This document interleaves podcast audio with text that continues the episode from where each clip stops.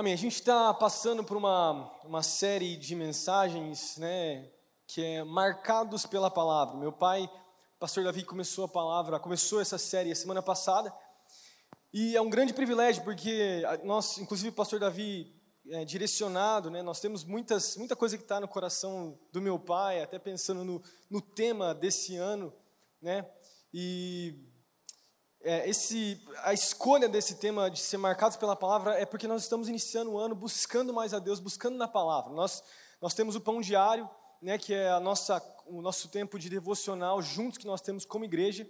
Né, e você pode adquirir no escritório da igreja e a gente tem passado as nossas celas, muitos têm lido com a gente. O nosso objetivo esse ano é lemos a Bíblia inteira né, o ano todo. E vai ser muito especial. Eu queria convidar você a participar dessa nossa leitura. É, o pastor Davi ministrou semana passada sobre o poder do devocional, da leitura, da busca. Ele falou também sobre como, é, usando Romanos capítulo 3, de como o fato de nós estarmos em pecado né, mostra claramente a, a, o nosso Deus vindo e querendo se relacionar conosco. E quando nós vamos para o nosso tempo devocional, quando nós temos o nosso tempo com o Senhor, meditação, oração, Deus está presente ali tocando as nossas vidas.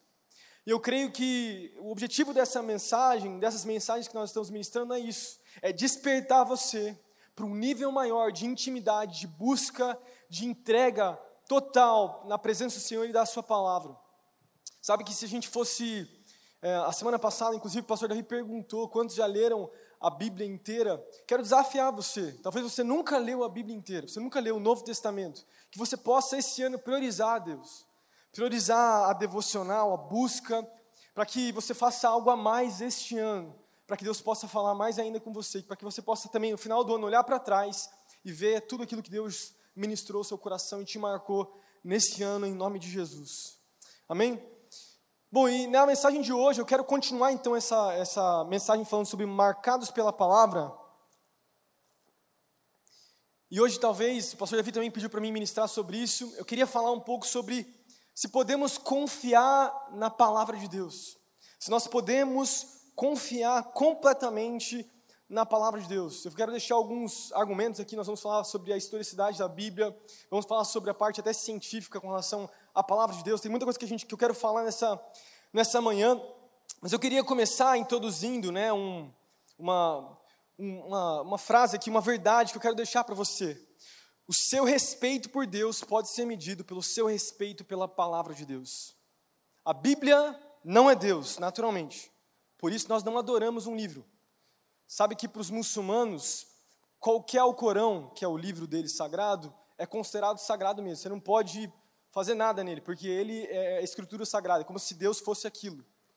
Para nós, a Bíblia ela fica velha, nós anotamos, é, é, é o meio que Deus fala conosco. Então, não é Deus, nós não adoramos um livro, mas nós consideramos a Bíblia como uma carta de Deus para nós. Quando abrimos a Bíblia, Deus fala, mas quando ela fica fechada, Ele para de falar. Então, que você possa entender essa verdade nesse início de ano, de que Deus vai falar com você. Deus pode falar conosco por meio do seu espírito, por meio da oração, mas existe algo poderoso quando eu e você priorizamos a palavra de Deus abrimos a nossa Bíblia pelas manhãs, às noites, e, e nós oramos e lemos e meditamos. Nós temos tido esse, ah, esses últimos três, é, dois anos né, de pandemia, foram anos bem desafiadores para nós como casal, para mim e para a Raquel, né, pastora Raquel. Nós temos três filhos, né, nós temos o Gessé de seis anos, acabou de fazer seis anos, nós temos o Theo de dois para três, e a Sofia que está com um ano. E nesse último ano, com a Sofia e antes o Theo, que são bem próximos, né, foi bem atribulado, assim, até questão de devocional. A gente tinha que se priorizar muito, se esforçar bastante, inclusive para poder ler. Quem tem filho pequeno sabe disso, porque é o tempo todo, né? Você não dorme direito, você acorda cansado, daí quando você acordou cansado, o mais velho já está acordado, daí está pedindo comida, daí tá. E é, uma, é um desafio para ler livros, para ler a palavra.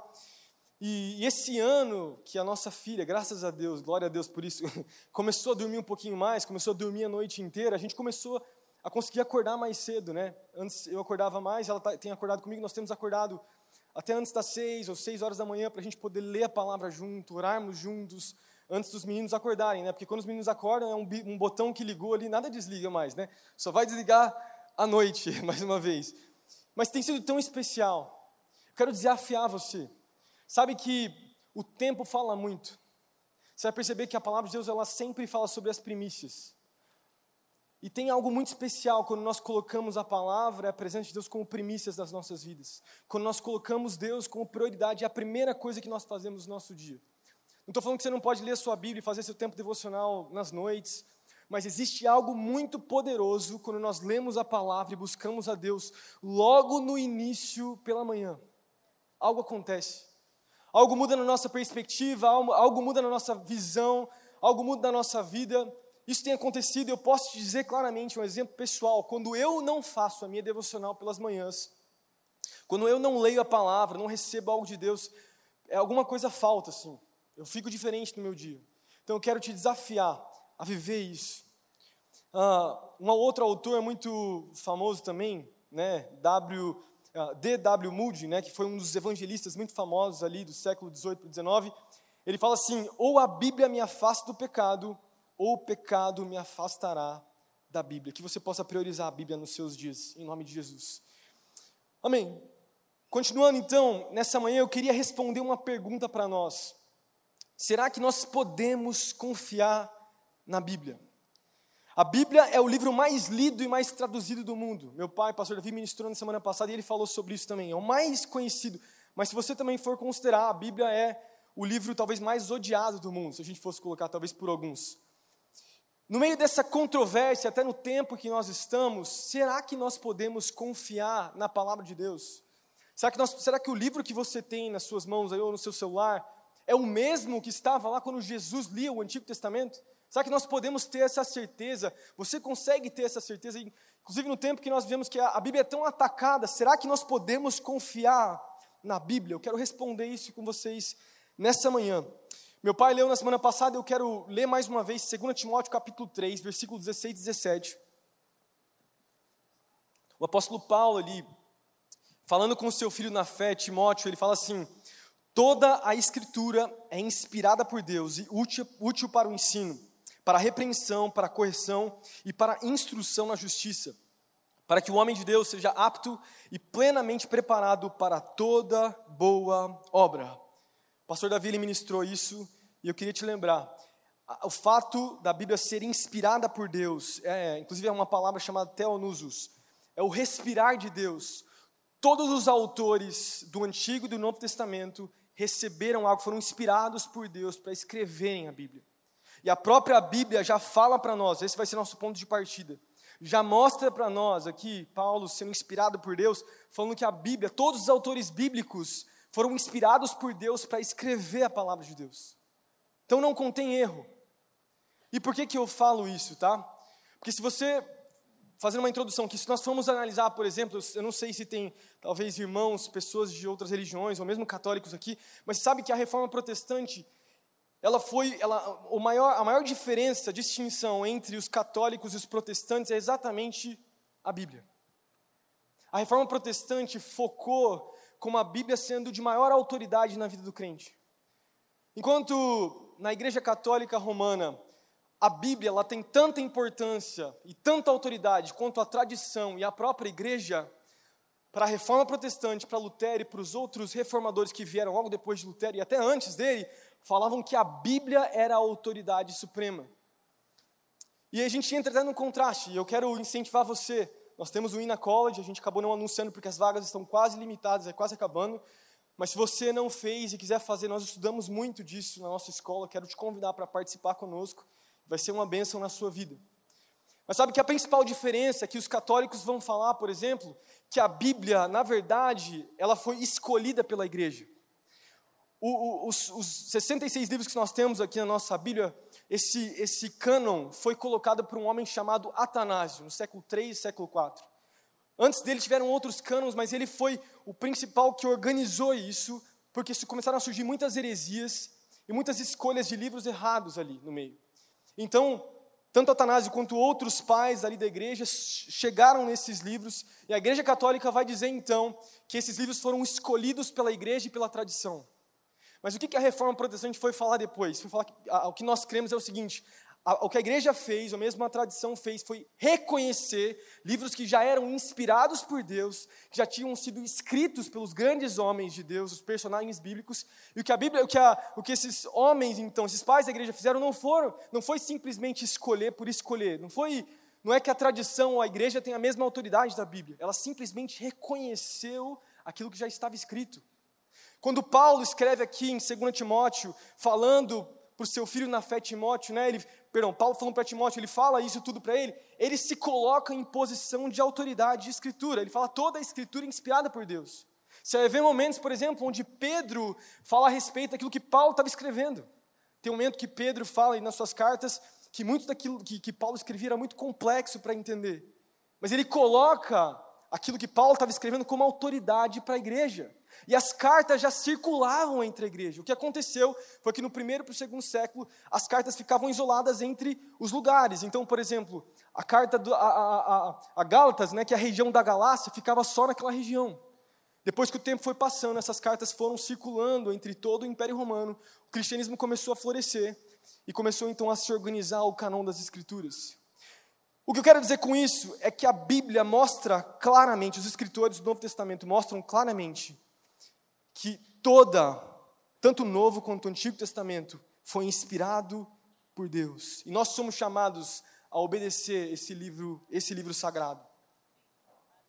Salmos capítulo 119, versículo 86, fala assim: Todos os teus mandamentos, ou ordenanças em algumas versões, são a verdade.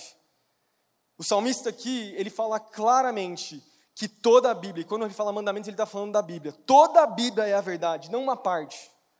E o que nós temos hoje em dia são muitas pessoas escolhendo porções da Bíblia para ser verdade e outras porções para não ser verdade. Eu sei que, o que, acho que o que mais tem hoje em dia, você olha na internet e você vê no meio de até muitas igrejas escolhendo ah, aquilo que Jesus ele disse quando ele fala sobre amor é muito lindo. Essa parte eu escolho para mim. Mas quando eu falo sobre o Antigo Testamento, alguns momentos onde Deus é muito forte, ou mesmo sobre a confiança de alguns livros ali do Antigo Testamento, não, eu não confio, eu não, isso eu não quero para mim.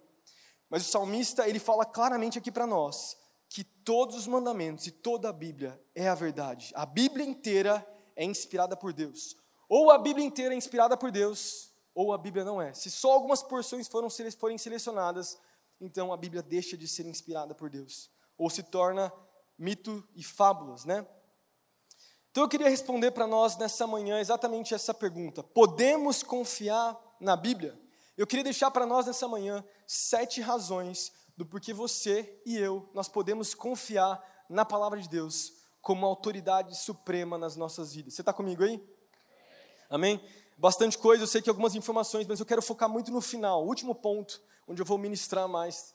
Eu quero passar rapidamente pelos primeiros pontos porque é bastante informação. Mas primeiro ponto que eu queria deixar para nós, por que, que nós podemos confiar na Bíblia? Primeiro é porque a Bíblia, pode passar, a Bíblia é historicamente precisa. A Bíblia é historicamente precisa. As pesquisas históricas nos mostram que a Bíblia é um livro uh, da antiguidade mais preciso de todos.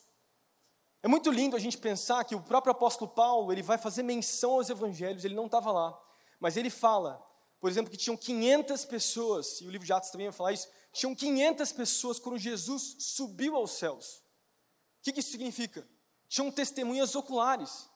Pessoas estavam lá e viram Jesus subir aos céus. Então a Bíblia ela se preocupa em mostrar a história, inclusive. Você olha para o Antigo Testamento, a história dos povos são, é tudo verdade aquilo. Não são mitos e fábulas e contos, né, e histórias, não é a verdade.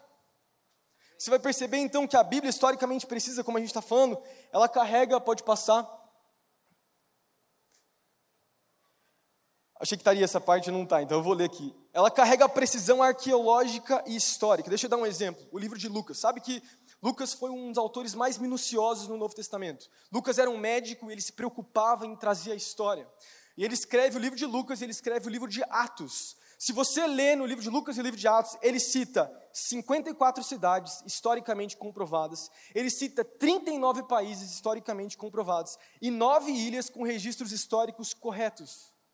Isso historiadores que são fora da Bíblia confirmam tudo o que Lucas trouxe. Isso mostra uma verdade, tinha base histórica. Lucas se preocupou em falar a verdade. Não era simplesmente um relato. Ele sabia o que ele estava escrevendo. Um outro exemplo agora do Antigo Testamento, o povo dos hititas, até o ano 1900, até o ano 1900, os historiadores falando secularmente, eles, eles falavam que esse povo era um povo mítico, ele não existia. Ele era só um conto, uma história da Bíblia. No ano, mas no ano 1900, um historiador chamado Diggle Hitler, Hitler descobriu então, escavando ali próximo da, da Palestina, que esse povo, que antes era chamado de mítico, era um povo verdadeiro, que tinha caminhado, que tinha vivido naquele lugar, que tinha guerreado contra os israelitas, e que a, a, a Bíblia não, não, não estava mentindo, que era verdade. Então, precisão arqueológica e histórica. O próximo ponto aqui, as cópias também eram muito precisas. Olha que legal isso, gente. Pesquisando para montar a palavra aqui, a maneira que os escribas, por exemplo, Esdras, que é um dos autores ali do Antigo Testamento, Esdras era um escriba. O que, que os escribas eles faziam? Eles escreviam, transcreviam a Bíblia de geração em geração. Muitos escribas tiveram. Os judeus são muito famosos por fazerem isso. A maneira que os escribas escreviam então o Antigo Testamento era não por palavra por palavra, mas letra por letra. Olha só que interessante. Os escribas então escreviam 30 letras de maneira vertical e, e 30 letras de maneira horizontal. Não, horizontal e vertical, né? falei errado. 30 letras assim, 30 letras assim. Por quê? Porque assim os copistas eles separavam então duas cópias, e se eles abrissem na exata página, no exato lugar, no mesmo lugar, ele apontaria e a mesma letra estaria do alfabeto hebraico ou aramaico. Isso é muito, é muito interessante. Se você for olhar então os textos históricos, perdão, até o ano de 1947, olhando para o Antigo Testamento, o texto que provava a historicidade do Antigo Testamento era um texto chamado Codex Babilônicos. Se você pesquisar por um, um arqueólogo chamado Rodrigo Silva, ele vai, é, tem vários programas, ele fala sobre isso. Esse Codex Babilônicos era o, era o texto mais antigo e mais preciso do Antigo Testamento que nós tínhamos. Mais antigo mas ele datava do ano 900 depois de Cristo. Então, o que, que os historiadores falavam? Que esse texto, na verdade, ele era distante da cópia original. Mas em 1947, um menino chamado Mohammed, um pastor ali na Palestina, ele estava jogando pedras num buraco. E num dos buracos que ele tacou, ele escutou um barulho de, de um, um vaso quebrando. E quando ele entrou naquele lugar, ele descobriu vários pergaminhos. E quando ele pegou os pergaminhos, ele começou a abrir os pergaminhos, ele trouxe ali para os arqueólogos, os arqueólogos descobriram então né, os famosos, cadê aqui, eu esqueci os manuscritos do Mar Morto. E quando descobriram os manuscritos do Mar Morto, eles falaram: ah, agora vamos então comparar os textos masoréticos, né, babilônicos masoréticos, com esses textos então, para descobrir então se realmente a Bíblia é correta. E descobriram que existia só 4% de diferença entre um texto que datava ano 900 depois de Cristo e um texto que datava anos 100 depois de Cristo. 10, 15 anos depois de João ter morrido. Isso foi, e, e se você for pensar, foi o texto que Jesus usava para pregar. Era o texto que os discípulos usavam para ler, o Antigo Testamento. Isso não tem nenhum livro dos clássicos que chega perto do Novo Testamento, do, do Antigo Testamento. O texto mais próximo de historicidade é, o, é a Ilíada de Homero. E se você for olhar a diferença dos dois, o Novo Testamento e o Antigo Testamento ganha de, de longe, assim. O que eu quero dizer com isso? Eu poderia ficar falando vários aqui, vários relatos históricos para você. Quero falar para você que o mesmo, mesmo livro, a mesma Bíblia que você tem na sua mão, Jesus tinha e lia no tempo dele e pregava. O mesmo texto que nós temos hoje, que as igrejas lá do primeiro século liam, estudavam e buscavam e meditavam e oravam, eu e você temos, por quê? Porque Deus guardou na sua soberania, Ele cuidou, Ele protegeu. E os mesmos milagres que a igreja viveu por ler esse livro tão especial e receber algo de Deus, eu e você temos a oportunidade de fechar a porta do nosso quarto e ler esse texto tão lindo, tão especial, que muito mais do que histórico é um livro teológico, porque trata a respeito de um Deus que mais do que simplesmente mudar a história, muda você e eu. Transforma os nossos corações, muda quem nós somos. Eu poderia trazer outros relatos históricos aqui, pode passar os relatos da crucificação de Jesus. Você tem o primeiro historiador Flávio José, um historiador judeu que não era cristão, relatou que o ministério de Jesus, com um homem que fez obras admiráveis, milagres, relatou também que Jesus foi crucificado e que os seus discípulos falavam que ele tinha aparecido para eles, que ele mudou o mundo. Nós temos ah, Tácito, historiador romano, que relatou a morte de Jesus. Nós temos Talo, historiador samaritano. Nós temos o Talmud, que é uma tradição dos fariseus. Nós temos Luciano, né, de Salmosa, Celso, Plínio, Flegão. Tantos historiadores que tratam a respeito do relato de Cristo que não tem como desprovar. Não tem como. O que você tem aí é real, é verdadeiro. E o que eu quero dizer com tudo isso? É o que eu falei antes. É muito poderoso. Deus guardou. Deus guardou. É o mesmo Novo Testamento, é o mesmo Antigo Testamento. Farisaicas, é tradições orais farisaicas, não faraônicas, tá? Tá errado ali, teve algum errinho, talvez no corretor. Segundo ponto, tem que correr porque já é 10h50, bastante informação. Por que, que nós podemos confiar na Bíblia? Porque ela é cientificamente precisa. Sabia disso, que a Bíblia é cientificamente precisa? Você já ouviu esse jargão de ateuzinho revolucionário da internet? Que eu vejo muito, né? Porque eu tenho lá, às vezes, estou conversando sobre isso. Eu não acredito na Bíblia porque eu acredito na ciência. Já ouviu isso? Nas academias e na faculdade, o que mais tem é, é gente assim, revoltadinha com Deus. É como o Chesterton falava, né? Não haveria Deus se não houvesse Deus. Então, assim, não tem como, não tem como é, não acredito na Bíblia, não confio na ciência. Deixa eu colocar aqui: a maioria dos cientistas, os pais da ciência moderna eram cristãos.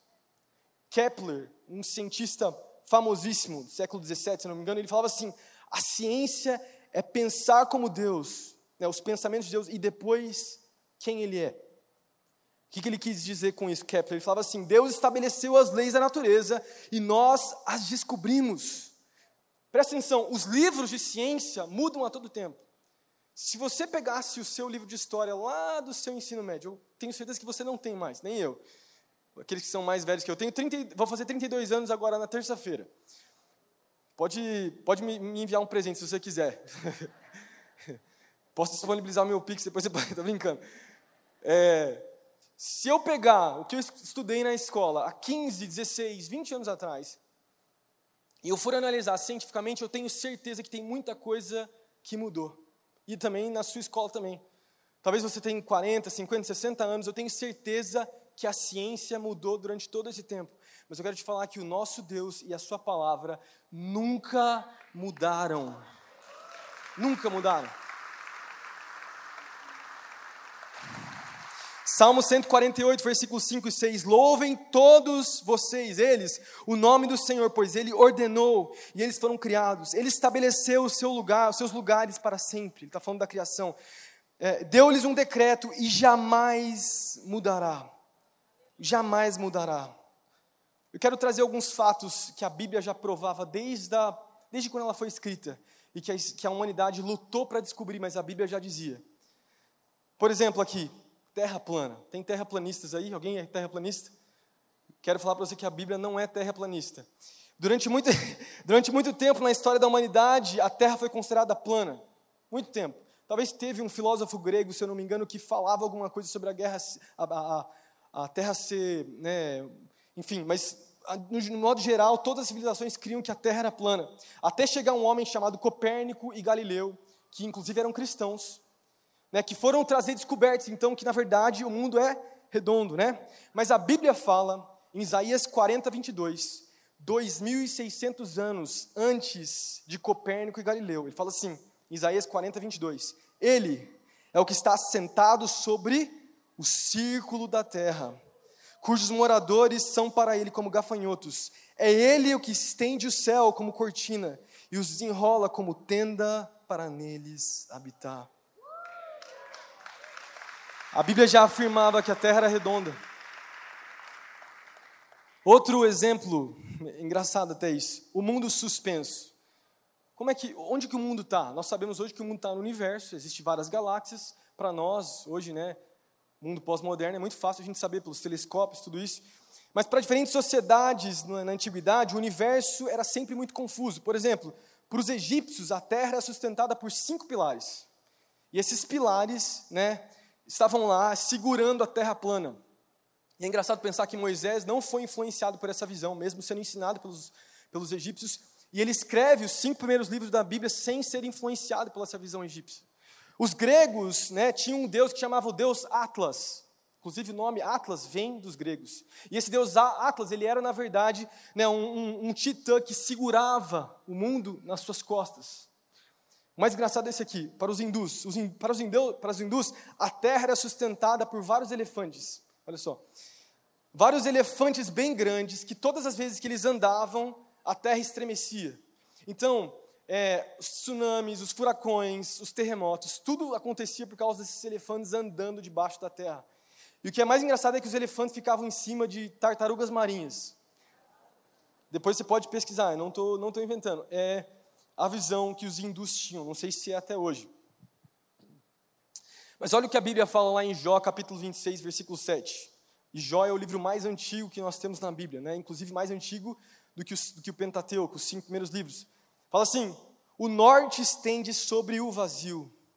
Ele está falando sobre Deus depois, né? Ele está falando sobre Deus antes. E suspende a terra sobre o nada. Então a terra também, a, Bíblia fala que a terra é redonda, e a Bíblia também fala que nada segura a terra. Esse nada é o próprio Deus sustentando todas as coisas. Não é um, elefante segurando, não é um, um atlas segurando, não são pilares. É aquilo que o homem não consegue compreender, é o próprio Deus, de tão grande que Deus é. Deus sustentando todas as coisas. E poderiam ter outros pontos. Se eu fosse falar cientificamente, os, depois que veio o iluminismo, os cientistas sempre falavam que o universo ele era eterno. A Bíblia afirmava que o universo, o universo tinha uma criação e que o universo um dia vai acabar. Tem a criação e tem escatologicamente falando, Jesus vai voltar e tudo vai acabar. A ciência descobriu com Einstein, por exemplo, com a teoria da relatividade, Einstein não queria descobrir isso, inclusive ele, ele mudou os dados para fugir do resultado, mas ele descobriu com a sua teoria que o mundo, que o universo tinha tido um início. Tudo tinha tido um início, ele não gostou dessa descoberta porque ele era um ateu. E quando ele descobriu isso, ele, ele entendeu que ele precisava acreditar em algum ser supremo no universo. No final, ele não cria no, no Deus cristão, ele cria numa visão meio deísta, né, que Deus era como um relojeiro que coloca o relógio para funcionar e sai de cena. Mas ele teve que falar que realmente o universo teve um início e as contas eram tão precisas que precisa ter um Deus. E depois nós chegamos, por exemplo, tem a teoria né, da, da termodinâmica, da entropia, que fala que tudo se destrói. Já percebeu isso? Tudo morre um dia. O universo vai acabar um dia. A ciência já provou que um dia o mundo vai acabar, o sol vai parar de brilhar, tudo vai acabar. Biblicamente falando, quando que isso vai acontecer? Quando um dia Cristo voltar nos céus. E escatologicamente falando, Cristo retornar para a sua igreja e para os seus. Nova terra, novos céus, um novo corpo glorioso, assim como Cristo é. Isso é muito lindo, isso é muito poderoso. O que a ciência está provando, na verdade, o que ela está fazendo é descobrindo o que a Bíblia já falava há muito tempo o mundo teve um início e o mundo terá um fim. Eu poderia falar tantas coisas aqui, mas eu, eu preciso correr. Vou pular algumas coisas aqui. Vamos, vamos passar para a precisão profética. Precisão profética. Existem mais ou menos mil previsões bíblicas feitas por profecias que se cumpriram. 300 somente a respeito do Cristo. Tá? sobre o seu nascimento, sobre a sua vida e sobre a sua morte. Dessas profecias, nós temos pelo menos aí 1200 a 1400 anos quando foram escritos. Isso não é poderoso? Olha que, olha que 2 Pedro capítulo 1, versículo 20 e 21 fala: Acima de tudo, saibam que nenhuma profecia nas escrituras surgiu do entendimento do próprio profeta, nem de iniciativa humana esses homens foram impulsionados pelo Espírito Santo e falaram da parte de Deus. Pensa matematicamente falando. Como seria possível esse número de autores que foram inspirados por Deus escreverem sobre esses, esses acontecimentos que, que iriam acontecer meus séculos depois? O pastor Davi falou um pouquinho disso semana passada. Tem uma profecia em Salmos capítulo 22, versículos 16 e 18, que fala sobre a crucificação de Jesus. Olha só, meus inimigos me rodeiam, Como cães, um bando de perversos me cerca, perfura as minhas mãos e os meus pés. Posso contar os meus ossos, meus inimigos me encaram e desdenham de mim.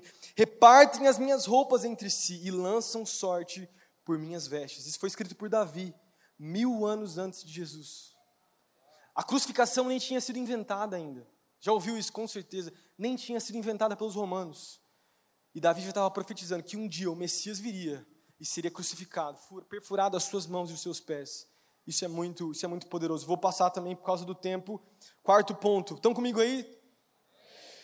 Quarto ponto, a Bíblia é unificadamente, então, perdão, unificada tematicamente. A Bíblia é unificada tematicamente. A Bíblia apresenta claramente uma metanarrativa de um problema cósmico, que não é somente um problema humano, mas um problema no mundo inteiro que vai, que foi, é, foi salvo, foi redimido pelo próprio Jesus e vai ser plenamente ah, redimido quando ele voltar, ou transformado quando ele voltar.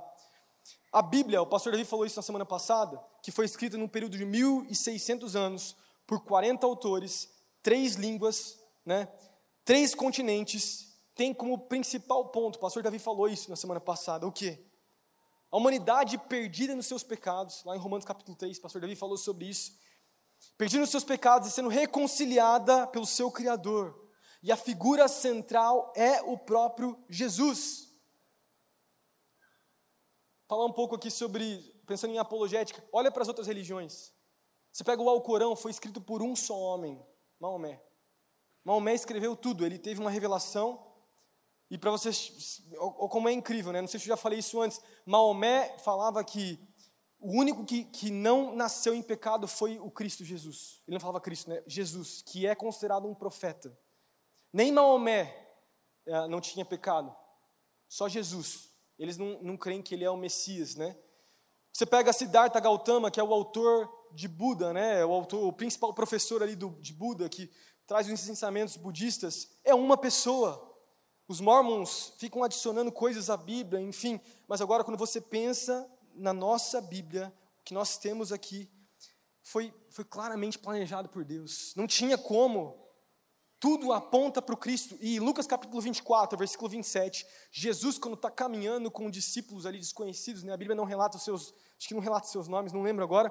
Jesus ele fala assim: eles não tinham percebido que era Jesus, ele fala assim: então Jesus os conduziu por todos os escritos de Moisés e dos profetas, explicando o que as Escrituras diziam a respeito dele. A Bíblia é sobre Jesus. A Bíblia é sobre Jesus. Você tem um livro escrito a respeito de uma pessoa, o Cristo, que veio para redimir a minha vida e a sua vida. Amém? Quinto ponto, porque podemos confiar na palavra de Deus, porque foi confirmado pelo próprio Jesus. E vou falar bem rápido para a gente não se demorar nos próximos dois pontos. Jesus ele disse assim, Mateus capítulo 5, versículo 18: Eu lhes digo a verdade, enquanto o céu e a terra existirem, nem a menor letra ou o menor traço da lei desaparecerá, até que todas as coisas se cumpram. Olha que lindo isso. Jesus ele falou sobre Noé. Ele citou Moisés, ele citou Sodoma, Gomorra, ele citou Melquisedeque, ele citou Jonas. E ele falou que tudo isso não passará. Continuará confirmando que que tudo aquilo que tinha acontecido no passado era real. Tudo aquilo que tinha acontecido no passado era real. Então o próprio Jesus confirmou a confiança da Bíblia. A mesma Bíblia que eu e você nós temos hoje é a Bíblia que Jesus tinha. Isso, lógico, o Antigo Testamento. E Jesus confirmou isso. Se Jesus confirmou isso, quem é capaz de desconfirmar isso? Ninguém pode desconfirmar aquilo que Jesus confirmou. Amém? Sexto ponto, e agora é aqui que eu quero começar a ministrar mais, porque por enquanto eu estou só trazendo os dados aqui. Sexto ponto, a Bíblia sobreviveu a vários ataques. Eu não sei se você já viu aquele filme chamado O, o Livro de Eli. Quem já, leu, já viu aquele? E basicamente é um apocalipse, um fim dos tempos. E o, o Eli, não, ele não, o, eu não lembro o nome do, do principal ali, né? O Denzel Washington, mas eu não lembro o nome do, do, do rapaz. Lá na história ele tem um livro, né? É sim, é Denzel Washington, né? Acho que é, né? Acho que é o autor. Ele tem um livro e, e, fica uma disputa o tempo todo por aquele único livro. E a gente sabe no final que aquele livro era uma Bíblia, né? Acho que em braille, se eu não me engano. E é muito, é muito legal, o, o filme vai tratar sobre a importância da Bíblia, do que, do que a Bíblia tem de, de mais poderoso. A Bíblia é um livro, acho que o livro mais debatido da história, como foi dito antes, mais traduzido, mais discutido, né? E mais odiado, como eu falei antes. Pessoas deram a vida por esse livro. E pessoas continuam, continuam dando a vida por esse livro. Por quê? Por quê? Durante várias perseguições que já aconteceram no passado aos cristãos, cristãos foram mortos por causa desse livro. Por quê? Porque você acha que Satanás quer que você tenha acesso? Você acha que Satanás não quer distorcer as palavras desse livro? O que mais Satanás quer fazer é, é distorcer, é alterar, é diluir, é manipular e tem lugares agora mesmo, em alguns países, como Coreia do Norte, alguns, alguns países que são países de, de fala muçulmana, que cristãos são perseguidos por terem uma Bíblia. Se foram, forem pegos com a Bíblia, eles são presos, não só presos, mas são mortos. E eu e você, nós temos a nossa Bíblia, podemos abrir livremente e ler no nosso trabalho, no nosso carro, e muitas vezes nós negligenciamos aquilo que muitos cristãos estão pagando preço.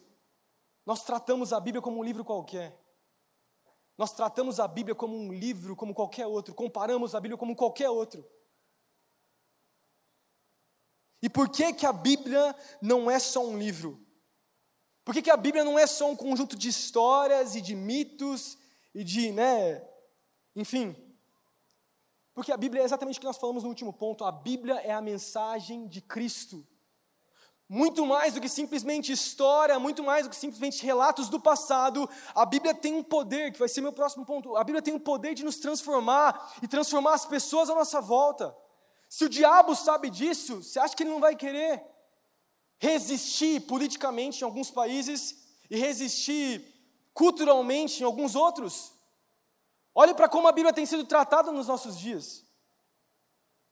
A Bíblia nunca foi tão questionada mesmo com todos esses fatos que eu trouxe para você nessa, nessa manhã, a Bíblia nunca foi tão questionada e alterada e manipulada como nos dias de hoje. Usada. E nós, como cristãos maduros, precisamos também entender a importância da palavra pessoalmente falando. Quantos cristãos são dependentes de outras pessoas para poder ter entendimento bíblico? Eu sei que tem pessoas que são neófitas na fé, que não têm certo entendimento e buscam ajuda e perguntam. Isso faz parte da caminhada cristã. Mas você precisa ser um, autônomo no seu estudo da palavra. Deus precisa te despertar para um lugar de, de maturidade, de entendimento, de ter fome pela palavra, de ter um conhecimento próprio, onde Deus fala com você de maneira única. Nós não temos mais intermediadores, a não ser Cristo. Você tem a palavra e você pode ler todos os dias. A reforma protestante fez exatamente isso. As missas eram feitas em latim. A Bíblia era em latim. Antes, antes de Martim Lutero, uh, Wycliffe, de outros pré-reformadores ali tinham traduzido a Bíblia, mas ninguém tinha acesso, as pessoas não liam. Hoje nós temos acesso. Hoje você pode pegar a Bíblia e ler de todo o seu coração. Você pode pegar a Bíblia também e ler ele como, como um livro de história, cumprindo tabela, como Muitos fazem, mas nós somos chamados a mais do que isso.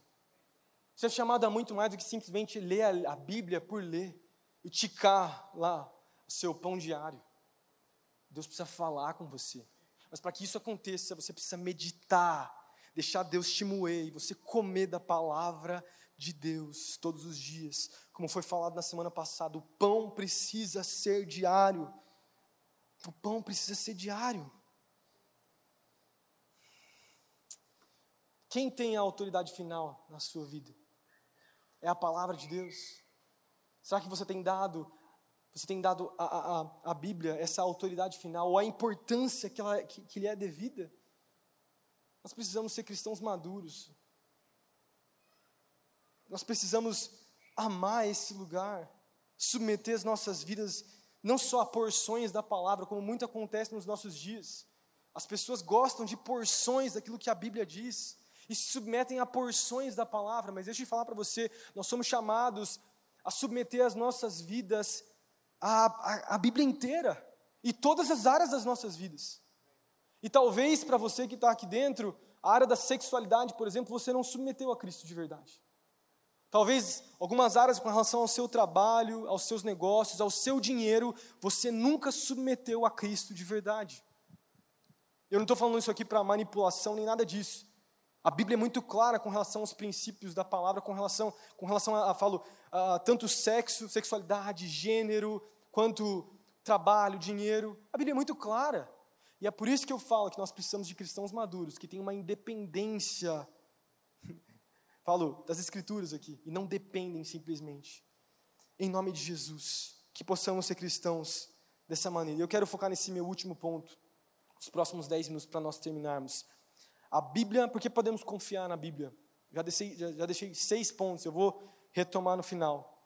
A Bíblia tem um poder transformador. Repete comigo, a Bíblia tem um poder transformador. Muito mais do que histórias e fatos e ciência que eu falei antes. Esse é o ponto principal. Aquilo lá é um a mais. Aquilo lá é uma coisa que soma tudo, mas o principal é que a Bíblia tem um poder transformador. Lá em João capítulo 8, versículo 32, tem um versículo que é muito famoso entre nós cristãos e é muito recitado e todo mundo sabe de cor. E conhecereis a verdade, e a verdade vos libertará. É muito conhecido, é muito recitado, eu não estou aqui para criticar, e é muito lindo isso. Mas sabe que para Jesus te libertar verdadeiramente, nós não podemos isolar o versículo 32 simplesmente. O versículo 31, ele adiciona algo muito importante a essa verdade da palavra. Olha o que o versículo 31 fala. Jesus disse aos judeus que estavam crendo nele: Vocês são verdadeiramente meus discípulos se permanecerem fiéis aos meus ensinamentos. Então conhecereis a verdade, e a verdade vos libertará. Para que a verdade vos liberte, para que Cristo liberte você, a sua vida, dos seus vícios, do seu pecado, das suas lutas, você precisa permanecer fiel aos seus ensinamentos. E como ser fiel aos ensinamentos de Jesus? Conhecendo a palavra escrita Ali era a palavra encarnada falando, era o próprio Cristo falando, mas ele estava falando também a respeito da palavra que nós temos aqui. Permanecendo, buscando, meditando, orando, jejuando, desejando. Nós precisamos disso nos nossos dias. Se, se, queremos viver um avivamento da parte de Deus, se queremos ser cristãos bíblicos e maduros na fé, que buscam por esse avivamento do Espírito Santo, nós precisamos ter maturidade espiritual, bíblica pautada na palavra, amando a palavra de Deus. Nós precisamos de cristãos que são maduros. Lá em Hebreus capítulo 4, versículo 12 e 13, eu quero finalizar com esse versículo, eu quero analisar as partes mais importantes desse versículo. Eu, eu, eu preguei nos jovens só sobre esse versículo aqui. Eu, eu esbocei, eu trouxe um esboço desse versículo e eu preguei uma palavra inteira sobre, essa, sobre esse versículo que eu queria trazer para vocês. Hebreus capítulo 4, versículo 12 e 13, lógico que eu vou resumir agora, mas a Bíblia, a Bíblia fala assim, Hebreus capítulo 4, versículo 12 e 13. Pois a palavra de Deus, ela é viva e eficaz, e mais afiada que qualquer espada de dois gumes. Ela penetra ao ponto de dividir alma e espírito, juntas e medulas, e julga os pensamentos e intenções do coração. Nada em toda a criação está oculto aos olhos de Deus. Tudo está descoberto e exposto diante dos olhos daquele a quem havemos de prestar conta. Olha que interessante. O escritor de Hebreus, nós não sabemos quem escreveu Hebreus, tá? Existe muita confusão sobre quem escreveu Hebreus. Mas o escritor de Hebreus, ele compara a, a, a Bíblia a uma, a uma espada. E a espada romana era uma espada de dois gumes. E ela era muito afiada. Mas é muito forte a gente pensar que ele fala sobre espada não porque Deus ele vem para destruir o seu povo. Mas a espada também tem essa, essa característica de, de entrar. Isso mostra que a espada que a própria palavra ela vai vir para entrar e nos ferir, assim como também feria o povo lá, no, tanto na igreja primitiva quanto no Antigo Testamento, a Bíblia tem esse caráter de vir para nos ferir, positivamente falando. Eu já vou chegar, já vou chegar lá falando sobre isso. Mas o escritor de Hebreus ele deixa o primeiro ponto que eu acho importante, que a Bíblia ela é viva e eficaz. Coloca para mim aí. A palavra de Deus ela é viva e eficaz. Então ela é viva não porque apenas registra palavras, como nós já falamos aqui historicamente, mas porque a própria mensagem tem autoridade divina. Divina. O próprio Espírito Santo transforma o texto que nós estamos lendo em vida para nós. Você já chegou no seu quarto um dia? E talvez você estava lendo, meu pai falou isso na semana passada, eu vou repetir. Você estava lendo um texto que talvez você já leu 600 vezes. E você leu aquele texto e parece que saltou aos seus olhos. É como se algo brilhasse no seu coração. E aquilo que era só informação, de repente, por causa do Espírito Santo, um sopro de Deus, aquilo que era só uma informação passou a ser uma palavra rema para você. Começou a fazer sentido, começou a transformar o seu ser, porque a Bíblia é exatamente isso. Ela é viva. Ela não é só como um livro. Se você ler a Bíblia como um livro, como um livro qualquer que a gente tem aí nas nossas estantes, a Bíblia pode ser só, só um livro mesmo, por causa do seu comportamento, por causa da sua expectativa. Mas eu garanto para você que se você abrir o seu coração e tiver expectativa com relação àquilo que Deus pode falar, ela vai se tornar viva e não só viva, como eficaz para transformar você e afetar você de dentro para fora.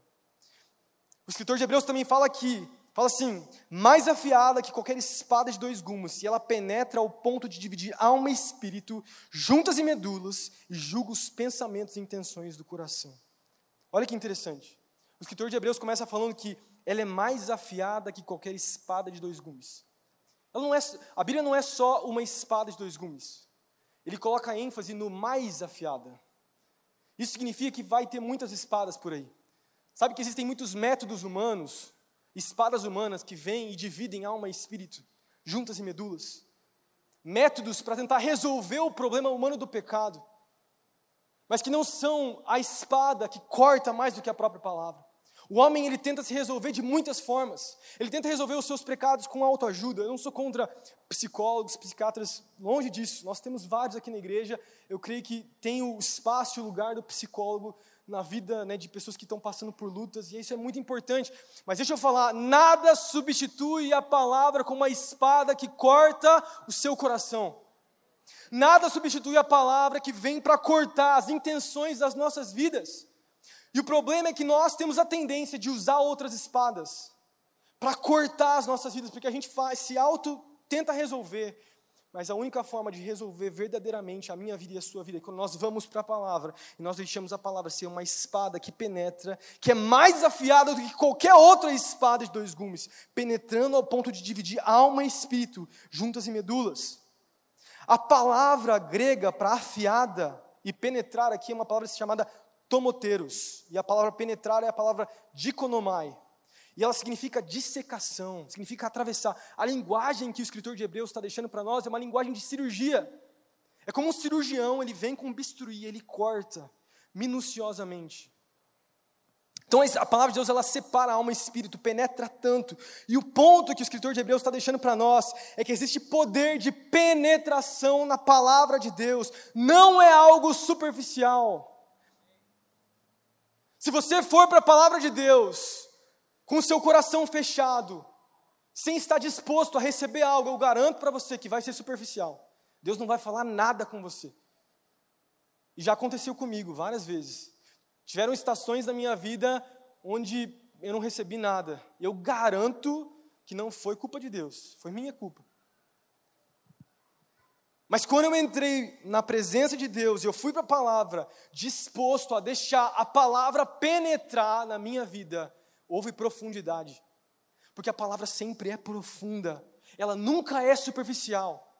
Mais uma vez, enquanto os métodos humanos tratam comportamentos, a palavra trata o coração, que é a raiz de todos os males. Quando o coração é redimido, quando o coração é tratado, o comportamento muda, as nossas ações mudam, o nosso pensamento muda, existe renovação da nossa, do nosso coração, da nossa mente.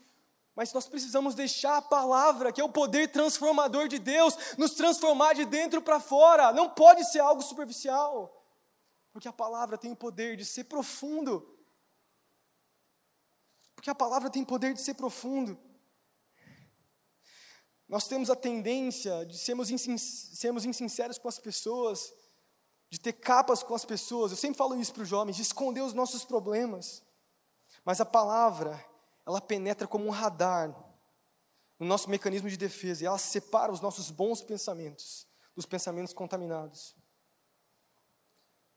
Olha que mais interessante, a, a Bíblia também fala assim, desculpa, estou passando um pouquinho do tempo aqui, mas a Bíblia também diz aqui em Hebreus, fala que a palavra também julga os pensamentos e intenções do coração. Olha que interessante. A Bíblia não só trata, então, o comportamento que aconteceu, mas a Bíblia também trata a intenção de viver algo. Olha que, olha que profundo isso. A Bíblia não só trata, coloca, projeta para mim o versículo aqui. Coloca o versículo para mim. A Bíblia não só trata. Não. Cadê? Para trás, o dois, o dois, mais um para trás. A Bíblia não só trata, então, dividir alma e espírito que nós estamos falando, mas ela trata também, ela julga os pensamentos e intenções do nosso coração. Ela julga algo futuro que pode acontecer. Somente a palavra de Deus pode fazer isso. Terceiro ponto, eu estou finalizando. Peço perdão pela demora. A palavra de Deus, ela nos desnuda. Imagine um cadáver agora. Imagine um médico numa mesa de autópsia. Um cadáver não. Vamos refazer a frase, porque se fosse cadáver a pessoa já estaria morta. Vamos pensar num médico com uma pessoa, sei lá, muito mal, muito doente. Quando Deus nos coloca na sua autópsia, é como se a gente estivesse diante da mesa de Deus, numa mesa de cirurgia. E Deus, Ele desejasse com a Sua palavra dissecar aquilo que está errado e aquilo que está certo. A Bíblia fala então em Hebreus capítulo 4, versículo 13: Nada em toda a criação está oculto aos olhos de Deus, tudo está descoberto, exposto diante dos olhos daquele a quem havemos de prestar contas. Olha que lindo que Hebreus fala, que profundo. O escritor de Hebreus, ele muda de falar sobre a palavra escrita e ele começa a falar sobre a palavra encarnada, porque ele fala sobre olhos. Ele não está falando mais da Bíblia, ele está falando de Jesus. Tudo está descoberto, exposto diante dos olhos daquele a quem havemos de prestar conta. Eu estou vendo, quem aqui já viu The Chosen? Ou está assistindo agora a terceira temporada? Se você não assistiu, eu recomendo que você assista. Mas é tão lindo.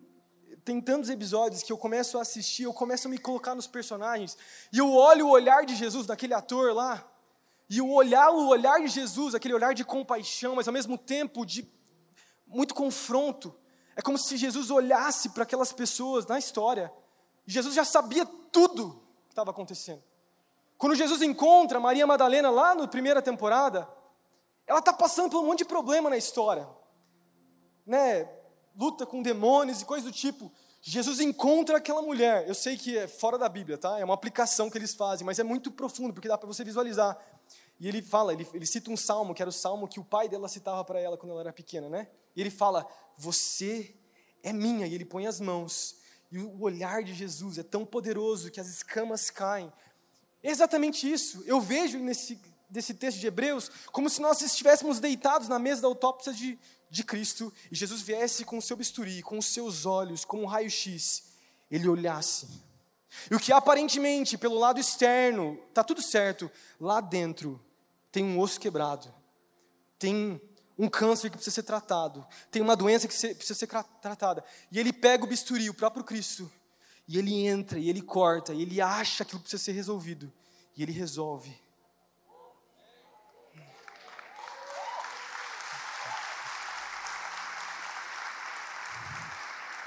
Isso é muito poderoso.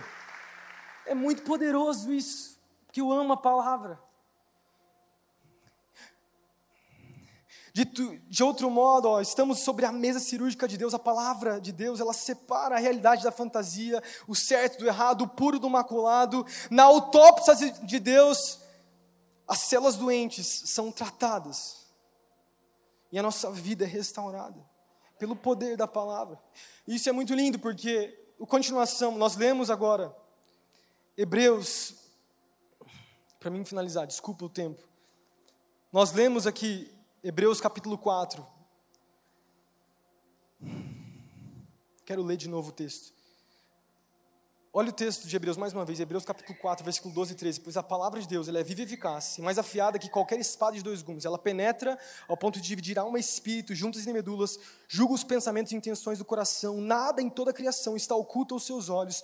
Tudo está descoberto, exposto diante dos olhos daquele que havemos de prestar conta. E, mas não para aí. Esse é até o versículo até o versículo 15. Se você continua lendo o versículo 16, o escritor de Hebreus, ele fala como a palavra, o Cristo, nos cura. Ele fala assim: assim, Aproximemo-nos no trono da graça com toda a confiança, a fim de recebermos misericórdia e encontrarmos graça que nos ajude no momento de dificuldade. A mesa de cirurgia não é para te matar, é para que você encontre o trono da graça e você seja completamente restaurado por Jesus.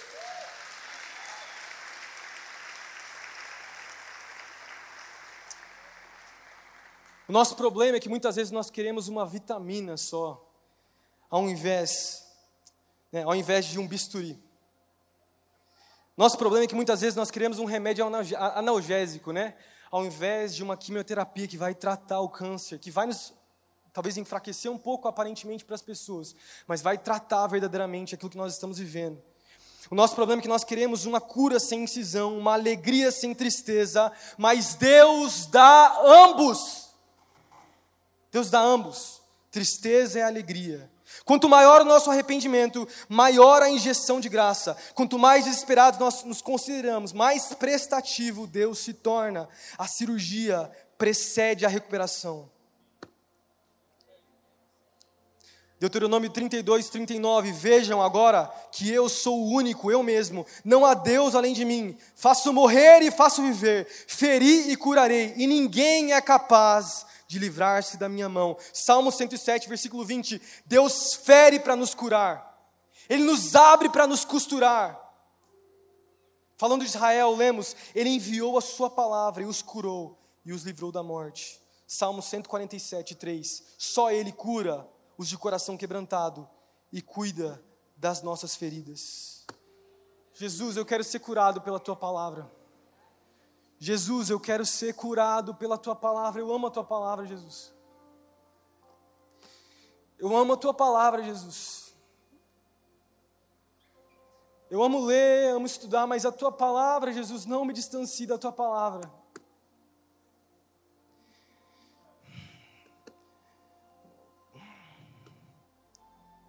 John Wesley escreveu isso aqui antes de morrer. Sou uma criatura efêmera que passou pela vida com como uma flecha pelo ar. Dentro de alguns meses eu não serei mais visto, cairei dentro de uma eternidade imutável. Mas eu quero saber de uma coisa: o caminho para o céu. Deus mesmo dignou-se a ensinar o caminho. Ele escreveu em um livro: ó, oh, dê-me esse livro a qualquer preço, dê-me esse livro antes de morrer. Eu quero ser como esses homens do passado que amaram a palavra. A única coisa que vai resolver nas nossas vidas os próximos problemas é a palavra de Deus, é a nossa fome pela palavra, pela revelação. Jesus nos leva para esse lugar. Jesus, nós oramos agora, Pai. Nós oramos porque nós queremos ser apaixonados pela Tua palavra, nós confiamos em Ti, sabemos, Pai, de tudo aquilo que aconteceu no passado, sabemos que é verdadeiro, as histórias do passado, tudo o que aconteceu no passado é verdadeiro, mas nós sabemos que mais do que simplesmente histórias que são reais, é o nosso relacionamento contigo. Que a tua palavra, mais do que um livro histórico, é um livro teológico, é um, é um livro que trata de um Deus que se relaciona conosco, que nos ama, que nos quer e nos deseja, e nos trata e nos ama. Jesus, nós queremos te amar. Nós queremos amar a tua palavra. Nós queremos, queremos, queremos mais de ti, Jesus. Fala conosco. Eu oro agora para, nesse momento, agora início de, de semana, muda a nossa perspectiva sobre a tua palavra. Pai, que possamos encontrar adolescentes, jovens, adultos, velhos, crianças que amam a tua presença e a tua palavra, que te buscam sem cessar. Leva-nos a este, lugar de profundidade, que, que possamos ser uma comunidade bíblica e profética, movida pelo Teu Espírito Santo, Pai, nos Teus dons, pelo avivamento, Deus, uma sede do Teu Espírito, mas também fundamentada na Tua palavra.